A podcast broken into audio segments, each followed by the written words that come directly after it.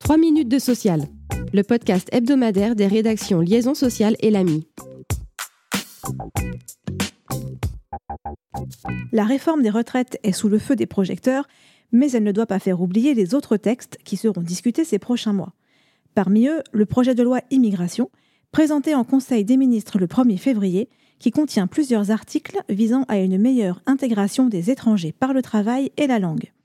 Ainsi, un nouveau titre de séjour métier en tension pourrait être accordé jusqu'à fin 2026 à tout étranger présent sur le territoire depuis trois ans et exerçant une activité connaissant des difficultés de recrutement.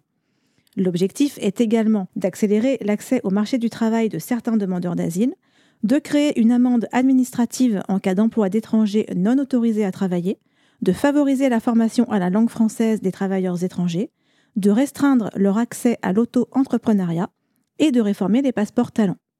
À noter sur un autre sujet qu'un nouveau projet de loi autour de l'objectif du plein emploi et sur la question du travail devrait être présenté avant l'été. Haro sur les discriminations au travail. Présenté le 30 janvier par le gouvernement, le plan national de lutte contre le racisme, l'antisémitisme et les discriminations liées à l'origine pour 2023-2026 comporte 89 mesures, dont certaines concernent le monde du travail. L'exécutif entend tout d'abord créer une amende civile dissuasive pour sanctionner l'auteur d'une discrimination au travail, à l'embauche ou dans l'emploi.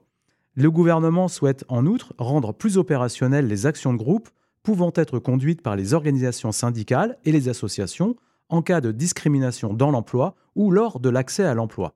Enfin, il est prévu de systématiser des testings dans différents secteurs d'activité, privés et publics, selon des modalités qui seront construites avec les acteurs de terrain, organisations syndicales et patronales, associations, autorités publiques concernées. C'est Marc Ferracci, député Renaissance des Français de l'étranger, qui travaille actuellement sur une proposition de loi comportant ces mesures liées au testing antidiscrimination.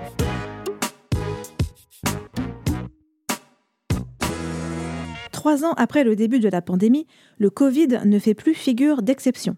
Un décret publié le 28 janvier a en effet mis un terme, au 1er février, aux arrêts de travail dérogatoires pour les salariés positifs dans l'impossibilité de télétravailler. Les arrêts liés au Covid obéissent donc désormais aux règles de droit commun en matière d'indemnisation, qu'il s'agisse de la condition d'ancienneté nécessaire, du délai de carence ou des durées maximales de versement.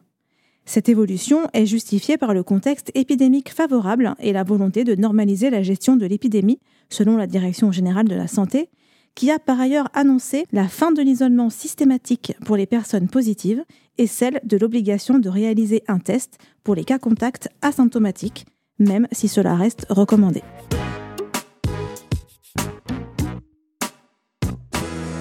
« 25%, telle est la réduction de la durée d'indemnisation en métropole des demandeurs d'emploi au 1er février 2023. C'est ce que permet le décret relatif à l'assurance chômage, publié au journal officiel du 27 janvier. Les mesures relatives à la contracyclicité de l'assurance chômage et à la prolongation du bonus-malus sont aussi entrées en vigueur au 1er février. Merci de nous avoir suivis. Pour en savoir plus, vous pouvez consulter le site liaisonsocial.fr.